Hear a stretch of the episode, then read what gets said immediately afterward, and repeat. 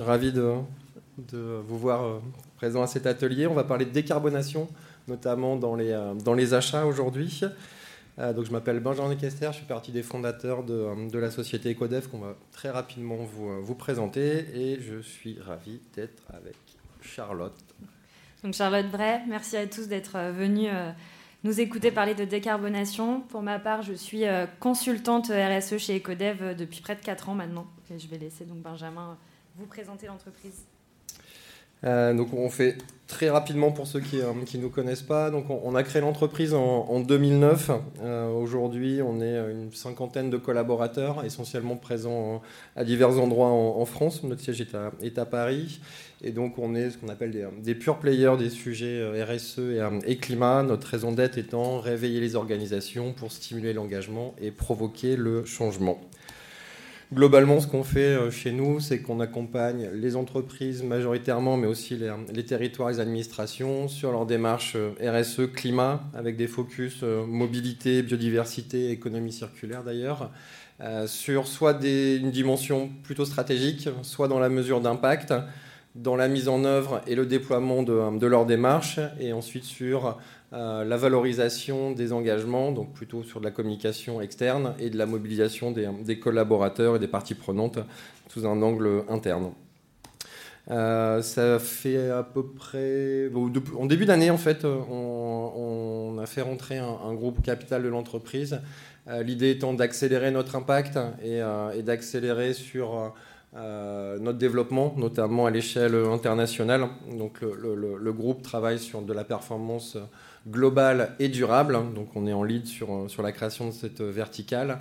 Et euh, au-delà de générer de l'impact euh, pour la société et pour nos clients, l'idée aussi c'est d'accompagner la croissance du groupe dans, dans, sa transformation, en intégrant bien évidemment la notion de durabilité.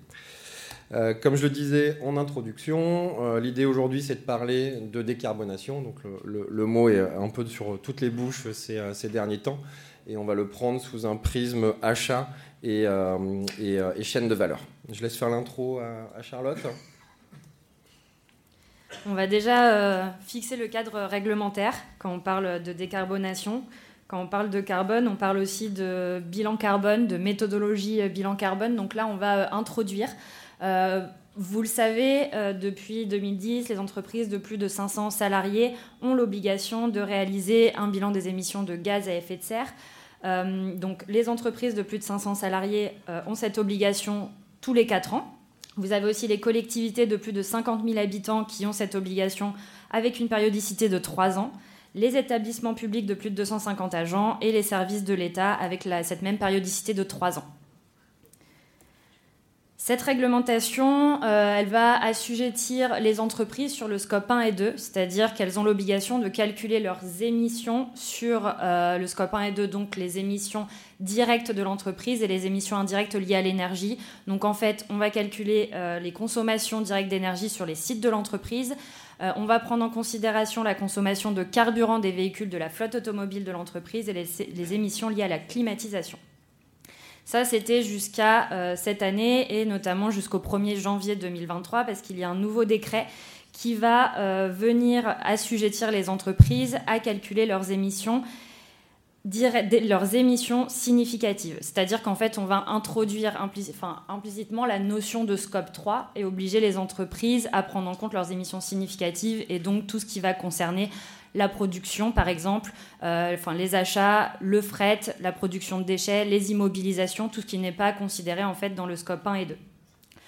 C'est une incitation, pas véritablement une obligation, mais en tout cas, euh, ça va quand même venir euh, changer, bouger un petit peu les choses à partir, à partir du 1er janvier.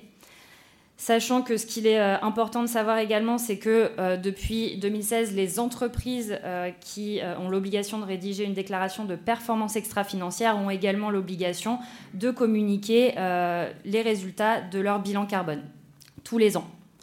donc voilà ce qui va un petit peu changer à partir de 2023 au niveau de la réglementation sachant qu'en plus du calcul et de la publication des résultats, euh, on doit euh, obligatoirement rédiger ce qu'on appelle un plan de transition et déposer ce plan de transition sur la plateforme de l'ADEME. C'est-à-dire que l'entreprise doit se fixer des objectifs de réduction et communiquer sur un plan d'action à mettre en œuvre sur les prochaines années. En cas euh, de non-réalisation du bilan carbone, il y a des sanctions allant de 10 000 à 20 000 euros, si récidive. Voilà aujourd'hui ce qu'il en est. Sachant que. Parfait. je vous ai déjà parlé donc de, des entreprises également qui sont assujetties à la déclaration de performance extra-financière, donc qui vont également voir cette évolution de la réglementation à partir de 2023. Il y a d'autres euh, réglementations qui vont aussi venir avoir un impact sur le calcul des émissions euh, de gaz à effet de serre des entreprises, peut-être plus indirectement parce qu'on ne parle pas de bilan carbone, de méthodologie de calcul, mais on a la taxonomie européenne et le devoir de vigilance qui vont avoir un impact bien évidemment sur la prise en compte euh, des enjeux environnementaux dans l'entreprise. Donc la taxonomie européenne qui va obliger les entreprises à donner des informations euh, environnementales, des informations carbone à ces parties prenantes externes euh, pour justement inciter au maximum les investisseurs à se positionner sur des activités plus durables. Donc là, l'entreprise va devoir communiquer sur des indicateurs euh, avec, enfin, sur un pourcentage du chiffre d'affaires, sur un pourcentage des CAPEX, par exemple, en lien avec ses activités durables. Et euh, on a également le devoir de vigilance, le devoir de vigilance qui existe maintenant depuis l'année 2016, qui euh, aujourd'hui en France en tout cas assujettit les entreprises de plus de 5000 salariés à avoir un regard sur, euh, sur sa chaîne d'approvisionnement, sur les risques environnementaux et sociaux. Aujourd'hui, il y a une réflexion à l'échelle européenne, un décret qui a été proposé en 2022 pour étendre ce devoir de vigilance à l'échelle de l'Union européenne et pour assujettir donc on n'est pas encore sûr hein, des seuils qui vont euh, sortir euh, dès que le devoir de vigilance euh, sera appliqué à l'échelle européenne, mais ce qui est pressenti, c'est d'appliquer, ça à des entreprises de plus de 500 salariés, donc avec des seuils quand même beaucoup plus bas que ceux que l'on a par exemple en France. Donc ces réglementations vont venir influencer l'entreprise sur le calcul d'une part, mais aussi la communication sur ses résultats euh, extra-financier, notamment euh, d'un point de vue euh, carbone, parce que c'est ce dont on parle aujourd'hui. Donc il était important de, poser déjà ce, cadre réglementaire. Et justement, en lien avec ce que je vous disais sur le bilan carbone, la méthodologie bilan carbone, ici vous avez les résultats d'une enquête de l'Obsar et de Greenly euh, qui ont questionné près de 272 entreprises avec euh, divers secteurs d'activité, diverses tailles d'entreprises euh, sur la question justement du bilan carbone, du climat de manière générale. Ce qui ressort, c'est que 78% des entreprises n'ont pas réalisé de bilan carbone donc en 2022, qui est la date à laquelle l'étude a, été, été effectuée. ce qui montre quand même un retard dans le calcul des émissions de gaz à effet de serre des entreprises. Euh, malgré les réglementations euh, qui existent euh, aujourd'hui. Et pourtant, on en tire quand même des bénéfices du calcul de ces émissions, de cette méthodologie bilan carbone, car 78% des répondants affirment que le bilan carbone a permis de faire des économies majoritairement sur l'énergie et sur les transports. donc on voit quand même les, les, avantages aussi de considérer ces émissions et de mettre en place des actions derrière, parce que déjà ça a un impact écologique bien évidemment, mais ça a aussi un impact économique sur l'entreprise. Et ensuite, pour aller un petit peu plus loin que ce bilan carbone, effectivement, on peut euh, également élaborer une stratégie climat euh, en alignement avec euh, les objectifs nationaux. Et donc, 30% des entreprises ont une stratégie climat selon l'étude que je vous montre. donc, quand même, cette démarche, de, cette volonté de se fixer des objectifs, de s'aligner avec les objectifs français. Ensuite, plus spécifiquement, parce qu'on va parler aujourd'hui de décarbonation dans les achats, euh, une question sur euh, la direction achat. 39% des répondants euh, estiment que leur direction achat n'a pas engagé de démarche pour mesurer les émissions. Euh, donc euh, un, chiffre qui est plus bas euh, que la méthodologie bilan carbone de ce que je vous montrais tout à l'heure, mais ça prouve encore une fois qu'il y, a, qu'il y a de la marge et qu'il y a une nécessité de, mettre en place ce type de démarche dans l'entreprise, mais aussi au sein des différentes directions achats, car vous allez le voir tout à l'heure, les achats de l'entreprise représentent le pourcentage majoritaire des émissions d'une entreprise. On vous en parlera un petit peu mieux après, justement. Et donc, je vais laisser la parole à Benjamin pour la suite. Merci Charlotte. Je fais, une parenthèse, je vois pas mal de téléphones levés pour euh, prendre des, photos, des slides. Ils vous seront transmis euh, euh, dans quelques jours après le, après le, salon. Donc vous pouvez profiter pleinement sans entamer le stockage de votre téléphone. Donc, comme on, le disait, hein, l'idée c'est un, un, focus sur la décarbonation à travers les achats. Euh, pourquoi déjà est-ce que c'est un sujet euh, primordial? Euh, C'est que la France est dotée d'une trajectoire avec la stratégie nationale bas carbone très ambitieuse, mais nécessaire pour être alignée avec les accords de Paris. c'est globalement, je vous le fais en ordre de grandeur, de réduire de 80% ses émissions à horizon 2050 et d'atteindre la neutralité en séquestrant le, le delta. Et pourquoi le lien avec les achats? Euh, on vous a parlé, et on va rentrer un petit peu plus dans le détail, des euh, scope 1, scope 2. C'est que euh, entre 60 et 90%, pareil, c'est des ordres de grandeur, des émissions sont liées à la chaîne de valeur et à son scope 3. Euh, Qu'est-ce qu'on entend par scope 3 vous avez le périmètre 1 et 2 qui représente les consommations énergétiques directement générées par l'entreprise. Donc c'est euh, l'exploitation de, sites, euh, de procédés industriels par exemple, euh, ainsi que des déplacements euh, directs avec une flotte de, véhicules. Et le scope 3, bah, c'est tout le reste. Euh, quand on dit tout le reste, c'est quoi? C'est la partie amont où je vais avoir besoin de ressources. Ces ressources, matières premières par exemple, euh, peuvent être transformés en euh, sous-produits qui euh, sont aussi dans une chaîne logistique pour arriver dans l'entreprise, si on, parle d'un cas industriel, pour euh, développer euh, et produire les produits de l'entreprise. Et ensuite, c'est du scope 3 aval, où on rentre dans la chaîne de distribution. Euh, donc euh, éventuellement soit de la vente directe, soit de la vente indirecte. Et ce qu'on a même dans le scope 3, c'est le bout du bout de la chaîne, c'est-à-dire l'usage que l'on va faire euh, des produits. Euh, bah, on parlait de téléphone tout à l'heure. Bah, un téléphone, il y a euh, les terres rares, l'écran, euh, la production, mais il y a aussi toute l'énergie qui va être nécessaire à alimenter son téléphone pour pouvoir l'utiliser. Ça, c'est du scope 3 aval. Et il y a aussi tout ce qu'on va faire en termes de seconde vie ou de fin de vie, lié notamment à la production de, déchets. Donc d'où, quand on caractérise l'ensemble de ce scope, la compréhension que l'on a des, euh, euh, des, ordres de grandeur de répartition des émissions dans, euh, ce scope 3.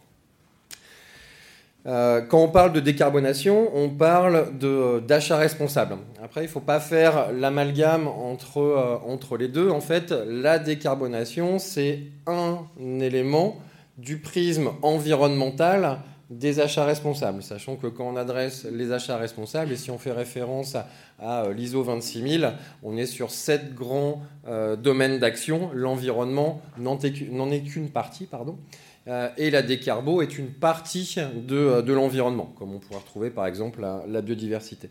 Ça, c'est aussi intéressant à voir en ligne de mire, parce que on, on va finalement essayer de simplifier la démarche à travers une démarche de décarbonation mais il y a toujours une vigilance à avoir, ce qu'on appelle les transferts d'impact. Euh, la bonne idée sous un angle carbone qui pourrait être une mauvaise idée sous, euh, un autre angle. Euh, donc là, on ne va pas rentrer dans les notions d'analyse de cycle de vie multicritères, mais c'est un sujet. Et il y a trois piliers clés derrière les achats responsables.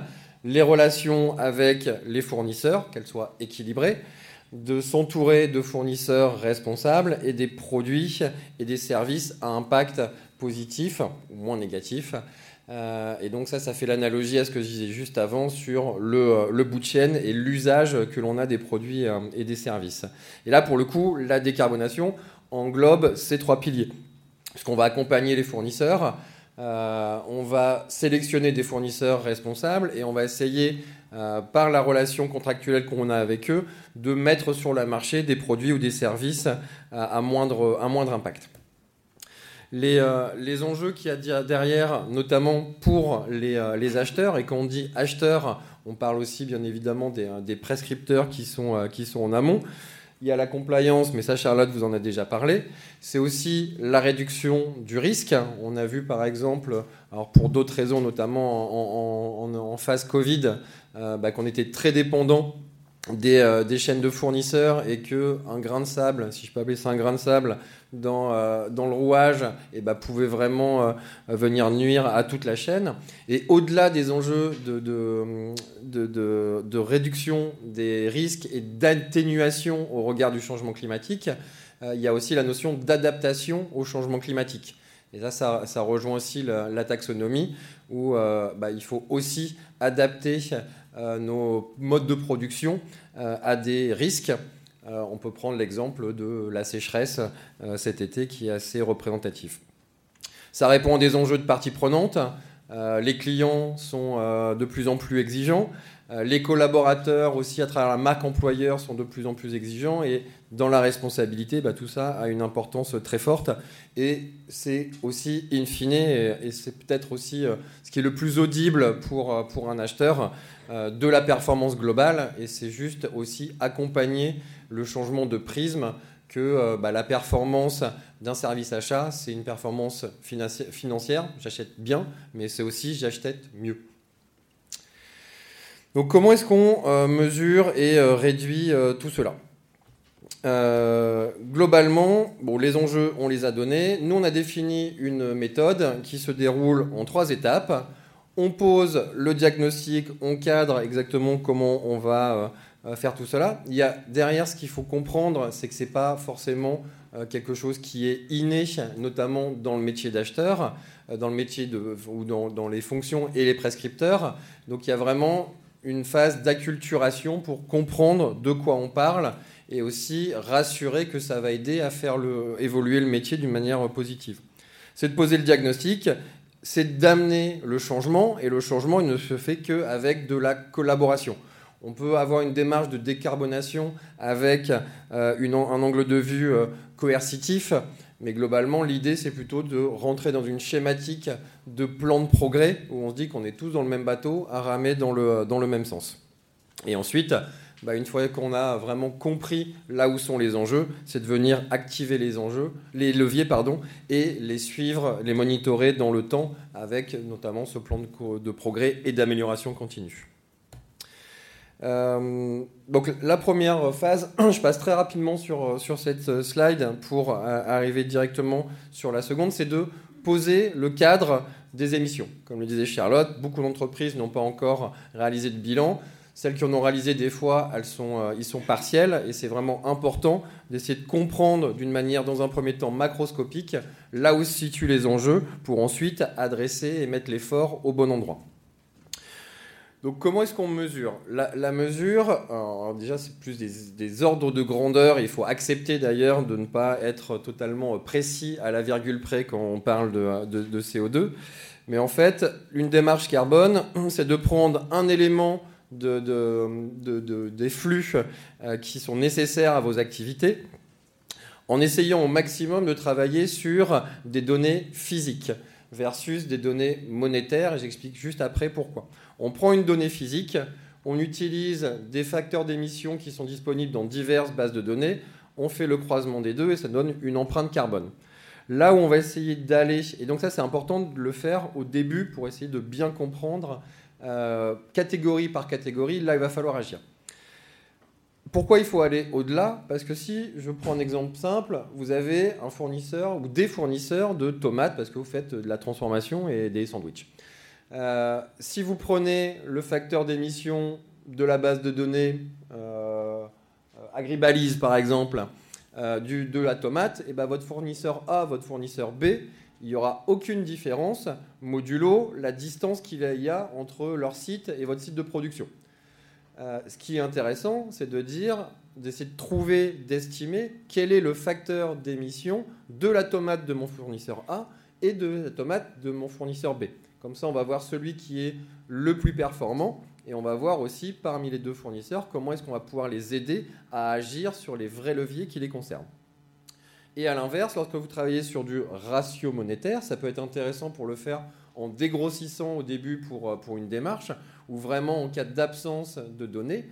Mais si on travaille sur des ratios monétaires, je dis n'importe quoi, je reprends mon exemple de téléphone, vous achetez euh, euh, pour 10 000 euros de la marque à la pomme, vous négociez avec la marque à la pomme, alors déjà vous êtes très fort si vous y arrivez, vous avez 5% de remise sur l'achat de vos, de vos téléphones, dans votre bilan vous avez baissé de 5% l'empreinte. Dans la réalité, vous avez tout autant de téléphones et votre empreinte, c'est la même. Donc ça vient, le ratio financier vient biaiser les choses, d'autant plus que, bah, comme c'est une très grande approximation, la notion de, calcul est, euh, a, encore un plus gros facteur d'incertitude. Et après, en levier d'action, bah, ce que vous sortez d'un ratio monétaire, c'est d'en acheter moins. C'est une bonne chose d'acheter moins et d'acheter au plus utile, mais là, on va surtout essayer de chercher à acheter moins et acheter mieux. D'où l'utilisation vraiment des, données physiques. Je te laisse la main, Charlotte, pour la suite. Donc là, vous avez, vous avez une vision euh, de, la méthodologie. Euh, Benjamin a déjà, déjà parlé euh, de la première partie, data management et mesures du scope 3. Donc effectivement, il faut avoir une vision de l'empreinte carbone de l'entreprise euh, pour comprendre où se situent euh, les émissions les plus importantes. Donc ça, ça se, ça se fait euh, en lien avec les parties prenantes internes de l'entreprise, avec des fiches de collecte à compléter, des données à aller chercher, et derrière, on associe ces données à des facteurs d'émission, comme l'a dit Benjamin, afin de mesurer le scope 3 et plus particulièrement l'empreinte de la partie achat.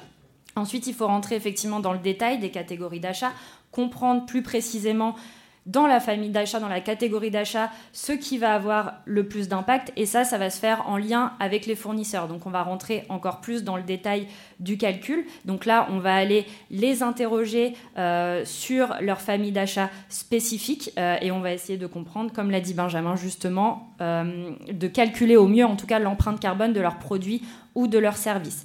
Et donc ça, euh, ça peut se faire à travers des calculettes carbone, par exemple, où on va construire une calculette carbone, on va demander des données à notre fournisseur, des données à remplir, à compléter, euh, pour avoir une idée précise de l'empreinte carbone de son produit ou de son service. Et ça, on peut le faire euh, à destination de plusieurs fournisseurs, et ça nous permet d'avoir une méthodologie de calcul commune avec des données qui sont les mêmes auprès de tous nos fournisseurs, enfin des fournisseurs que l'on a interrogés, et donc de comparer les empreintes carbone.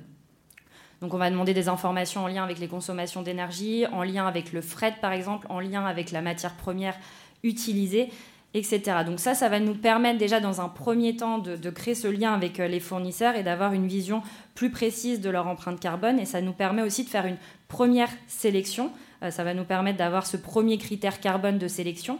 Et ensuite, pour avancer dans la démarche et pour continuer d'avancer avec ses fournisseurs, il y a d'autres critères aussi qui vont rentrer en compte parce que euh, l'objectif derrière, effectivement, c'est quand même cette troisième partie, c'est d'implémenter une stratégie bas carbone dans le process achat. Et donc ça, il faut le faire en lien avec nos fournisseurs. Après cette phase de diagnostic. Et donc, il faut sélectionner les fournisseurs avec lesquels on va travailler sur différents critères. Euh, les critères, déjà, vont être les suivants. Enfin, ça peut être le pourcentage de chiffre d'affaires que représente le fournisseur, le volume des émissions qu'il représente, euh, le taux de dépendance, mais aussi, et ce qui est important, c'est sa maturité RSE. Et donc, on peut aussi aller interroger son fournisseur sur euh, des questions RSE, sur la manière dont il intègre ces sujets dans, dans son activité. Et également, un des critères importants pour continuer la démarche avec ses fournisseurs, c'est euh, la motivation également que peuvent avoir les fournisseurs à travailler avec nous et à mettre en place euh, des actions derrière pour diminuer leur empreinte carbone. Donc là, on a vraiment euh, ce lien avec les fournisseurs qui se crée et il se crée à travers les acheteurs, bien évidemment. On ne peut pas travailler sans eux. Ils sont l'intermédiaire aussi enfin le lien direct avec le fournisseur. Et il va aussi être important de les interroger aussi ces euh, acheteurs sur leurs besoins, euh, sur la catégorie d'achat dont ils sont responsables et sur leurs enjeux. Donc voilà, c'est vraiment les deux parties prenantes, bien évidemment, quand on parle d'achat, qui sont indispensables. Et donc, on va aller les interroger mutuellement sur, euh, sur la manière dont sont pris en compte les questions RSE dans leur activité ou dans leur processus achat pour l'acheteur. Avant de passer à la dernière étape, donc c'est là où, euh, euh, tout va se jouer en termes de plan d'action, en termes d'objectifs derrière de décarbonation. Euh, donc on a sélectionné nos fournisseurs, on les a interrogés sur les sujets RSE, on a une meilleure vision de euh, leur empreinte carbone, de là où sont leurs plus grosses émissions. Et derrière, on va continuer ce travail de, co-construction euh, sur des catégories d'achat spécifiques. On va organiser des entretiens avec les fournisseurs et les interroger déjà sur des leviers d'action potentiels à mettre en œuvre derrière pour décarboner leur activité. Donc ça, on organise, bien évidemment, on aura déjà sélectionné les catégories d'achat qui représentent les émissions les plus importantes, les fournisseurs qu'on veut engager dans la démarche. Et là, ce sont des entretiens, euh, des questionnaires fournisseurs sur euh, comment décarboner leur activité. Est-ce que vous avez déjà une idée des actions à mettre en œuvre? Est-ce que vous pouvez nous faire part de certaines innovations dont vous avez entendu parler ou alors que vous avez déjà implémentées dans votre activité? On les interroge pour que les actions viennent aussi des fournisseurs. Et donc on identifie, euh, on identifie des opportunités, aussi des risques par rapport à leur activité, par rapport aux enjeux carbone sur leur propre chaîne de valeur. Et à partir de ces euh, à partir de ces opportunités et de ces risques, on va définir des leviers d'action avec eux, des leviers d'action prioritaires à mettre en œuvre derrière et euh, après, il y a tout un travail, bien évidemment, de chiffrage aussi euh, pour atteindre les objectifs de l'entreprise en termes de décarbonation. C'est-à-dire, est-ce que les actions que les fournisseurs vont mettre en œuvre sont suffisantes aussi pour moi atteindre mes objectifs de décarbonation?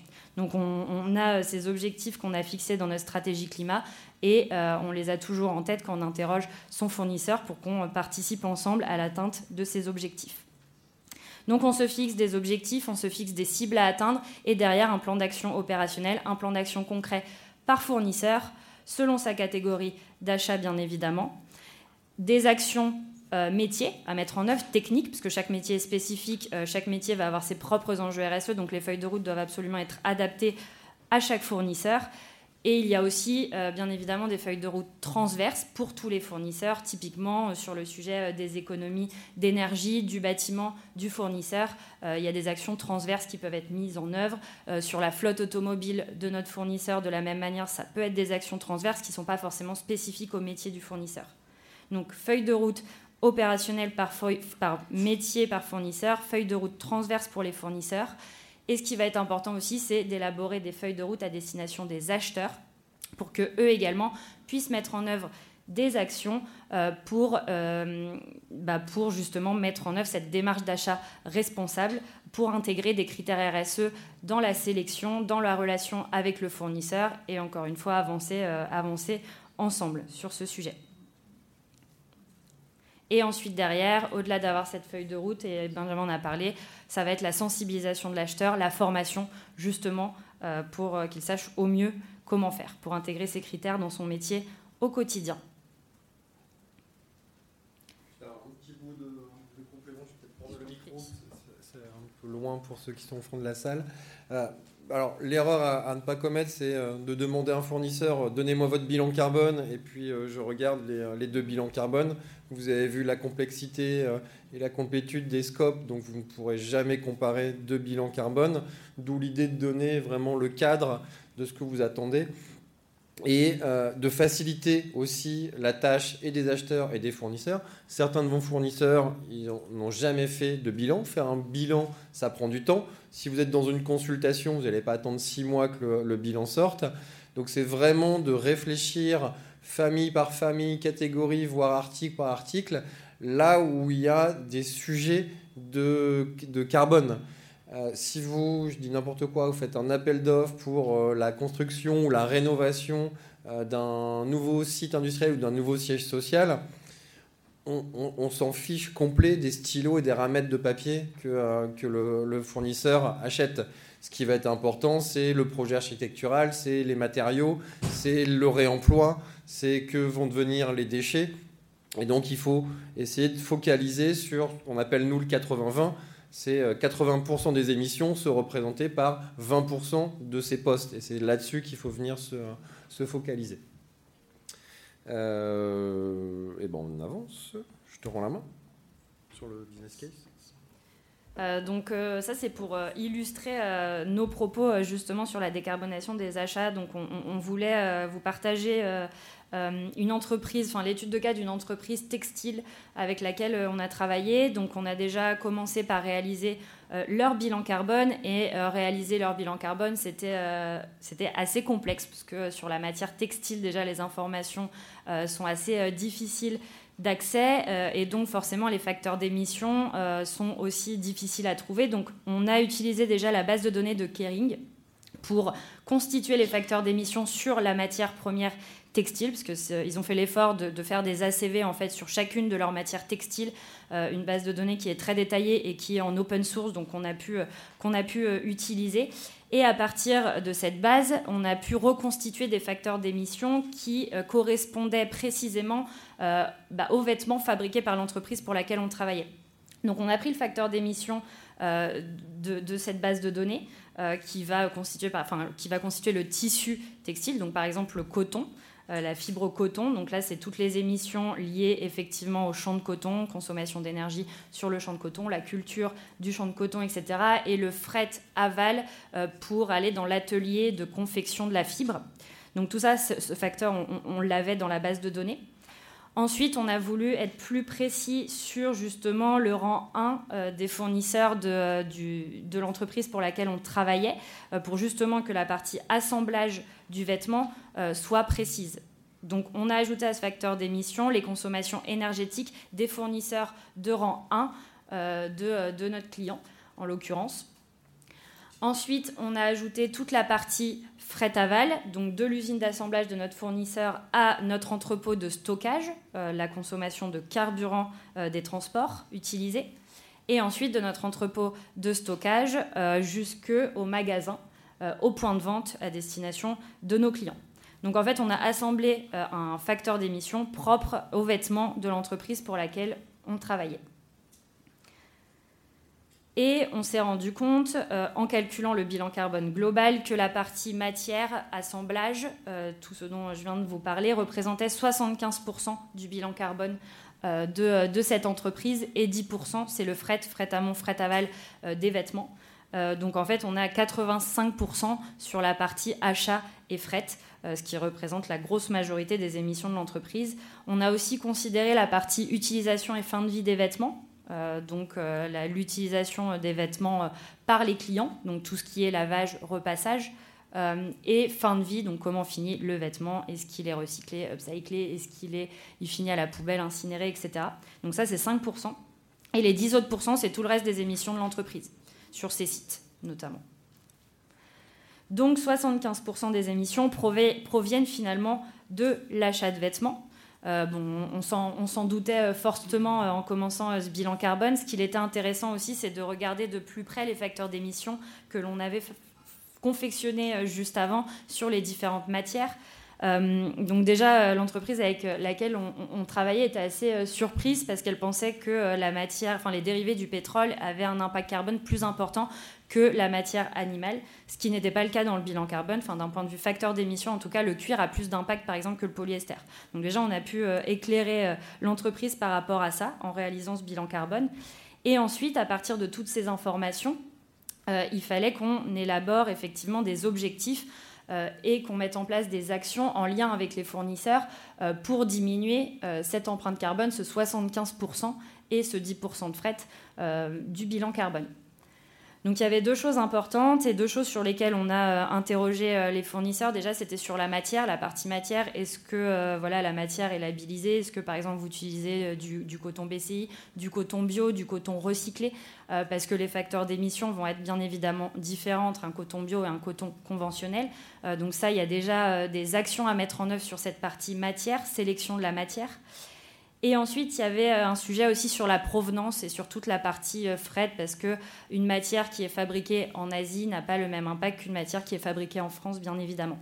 Donc on a travaillé sur tout ça ensemble et l'idée derrière, en lien avec les fournisseurs, on les a interrogés justement sur ce qui était mis en place déjà dans leur usine de production et ce qu'ils pouvaient potentiellement mettre en œuvre euh, en lien avec notre client pour aller encore plus loin.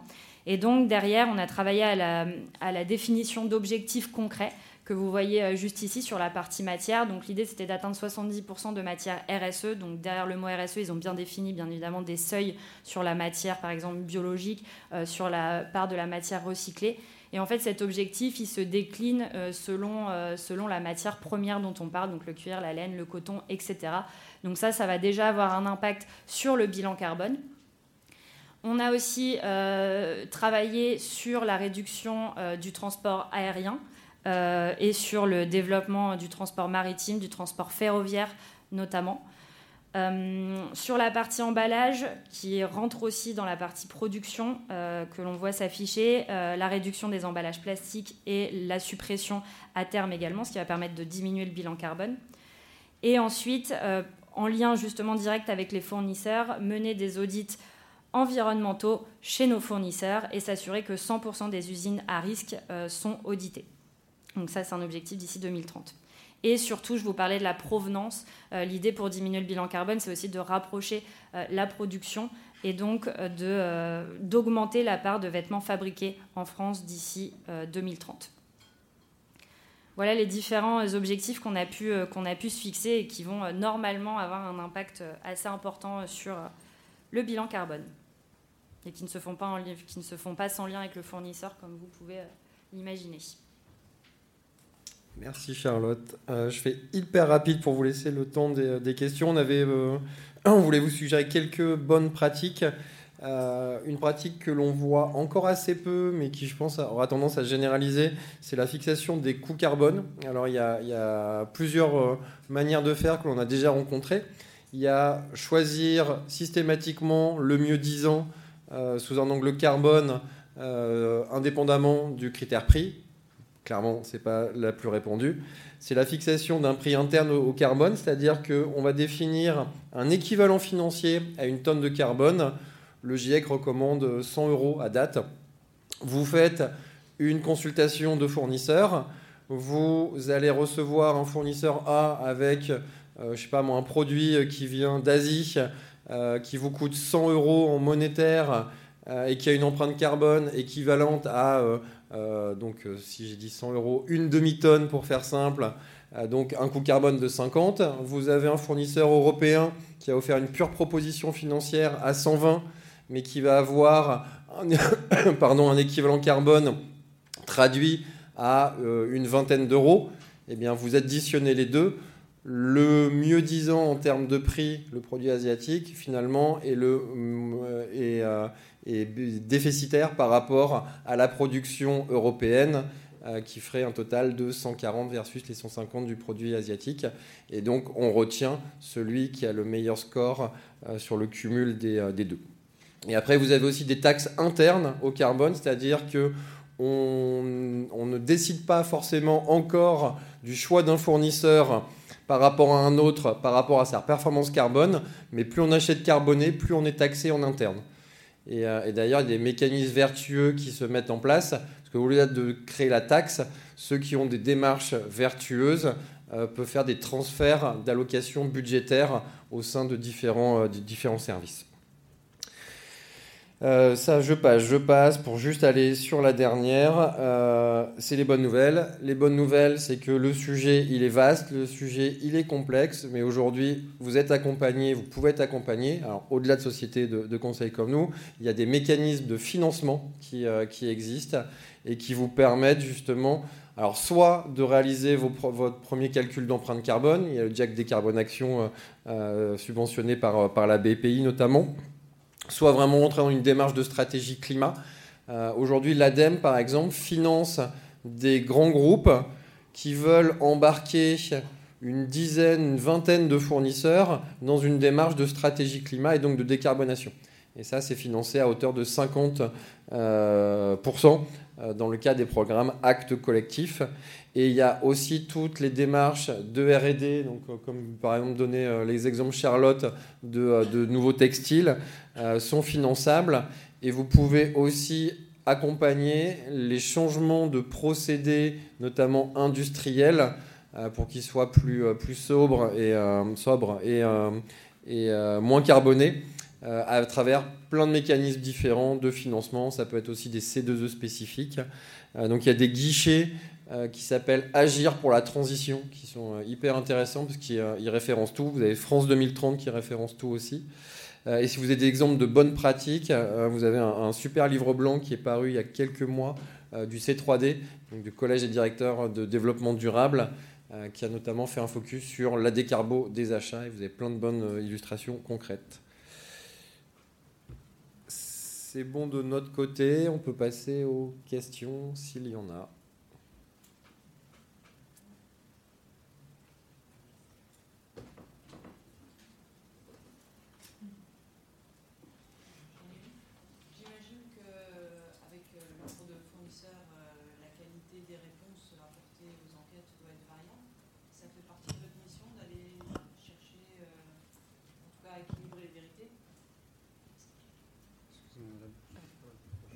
Équilibrer les vérités, ça veut dire interpréter le vrai du faux ou, corriger ou challenger pour avoir une information plus fiable sur laquelle baser vos, études. Ouais, tout à fait. Déjà, ce qu'on fait en règle générale, c'est que on travaille sur des POC en, amont, des, preuves de concept, euh, pour faire un, premier aller-retour sur euh, ce qu'on avait pensé être les bonnes choses à demander, la manière de les demander analyser une première fois, s'inspirer des retours pour euh, euh, s'améliorer euh, par, par la suite. Ce que l'on fait aussi dans l'époque, c'est qu'on fait des sélections de fournisseurs selon des critères. En fait, l'idée, c'est pas de se dire je prends que les meilleurs, les best in class, et, et, du coup, je duplique. C'est d'aussi mettre dans la boucle des fournisseurs qui sont pas avancés ou moins avancés pour bien identifier là où sont les freins et les trous dans la raquette. Donc ça nous aide déjà à mieux cadrer, mieux homogénéiser les, euh, réponses. Euh, et effectivement, comme on est beaucoup dans des démarches individuelles avec les fournisseurs, pourquoi c'est important de le préciser C'est que c'est difficile d'organiser un dialogue multi-fournisseurs parce que vous avez des concurrents dans la, dans la même pièce euh, et, donc on a du mal à se dévoiler les uns les autres. Euh, donc on fait beaucoup d'accompagnement individuel et donc dans cet accompagnement individuel, on fait un suivi un peu hotline pour les aider à comprendre le sujet et à donner les bons éléments de réponse et ça nous permet d'avoir le garde-fou aussi que euh, la réponse est, pertinente et pas démesurée. Et ensuite aussi, ça fait partie de l'amélioration continue de conduire plutôt des audits, comme on voit beaucoup aujourd'hui d'audits sociaux euh, dans le monde du, euh, textile pour garder celui-ci, euh, bah, la démarche carbone s'audite aussi.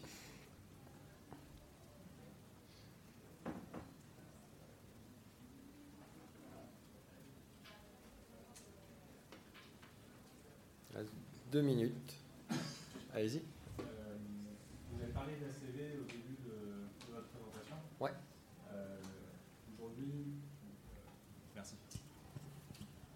Aujourd'hui, on parle énormément de réduction de, gaz à effet de serre, principalement. Les choix en fait, des acheteurs ou direction achat se portent sur euh, ce critère-là. Est-ce que vous avez des exemples euh, d'entreprises en agroalimentaire, par exemple, qui auraient pu travailler sur les démarches d'ACV en particulier pour orienter leur choix de, sourcing ou de choix de fournisseurs? Ou est-ce que c'est vraiment le critère euh, gaz à effet de serre uniquement qui est celui à, privilégier? Concrètement, deux exemples hein, entre l'achat d'une huile de palme Malaisie ou Indonésie cultivée sur, selon un critère SPO, euh, peu importe, et l'achat d'une huile de colza euh, cultivée en UE, bah, voilà, on peut avoir une idée reçue assez, assez marquée. et en termes d'ACV, c'est pas forcément le, la matière à laquelle on pense qui est la plus performante. Oui, clairement. Bah, vous mettez le doigt sur un, sur un vrai sujet. C'est l'avantage de l'inconvénient du, du, carbone. Le carbone, c'est monocritère. Donc, qui dit monocritère, c'est plus simple à manipuler qui dit monocritère dit non exhaustif dans l'ensemble des angles de vue qu'on peut porter sur le sujet. C'est très très rare aujourd'hui de voir des démarches euh, qui sont complètes autour, euh, d'ACV. On a vu que 70% des entreprises n'avaient même pas fait un bilan carbone. Donc une ACV euh, de chaque typologie de produit, je pense qu'on on en a encore assez loin, même si ça a tendance à, se démocratiser. Et c'est pour ça que j'ai alerté sur le risque de transfert d'impact. Euh, dans un monde idéal, on rejoindrait la, démarche ACV. Je pense qu'aujourd'hui, on n'est pas du tout euh, prêt à pouvoir avoir. On n'a pas les moyens, ou les entreprises n'ont pas les moyens de le faire. Mais effectivement, ça, génère un vrai trou dans la raquette. Et c'est là où c'est super important que les prescripteurs et les acheteurs soient formés, comprennent les enjeux, euh, quitte à pas demander des ACV complètes, mais à quand même demander des informations alternatives qui vont peser dans une décision. Euh, on, va garder votre exemple de donner des infos sur euh, l'empreinte biodiversité, euh, l'empreinte sol, par exemple, s'il y en a, pour venir un peu équilibrer la prise de décision.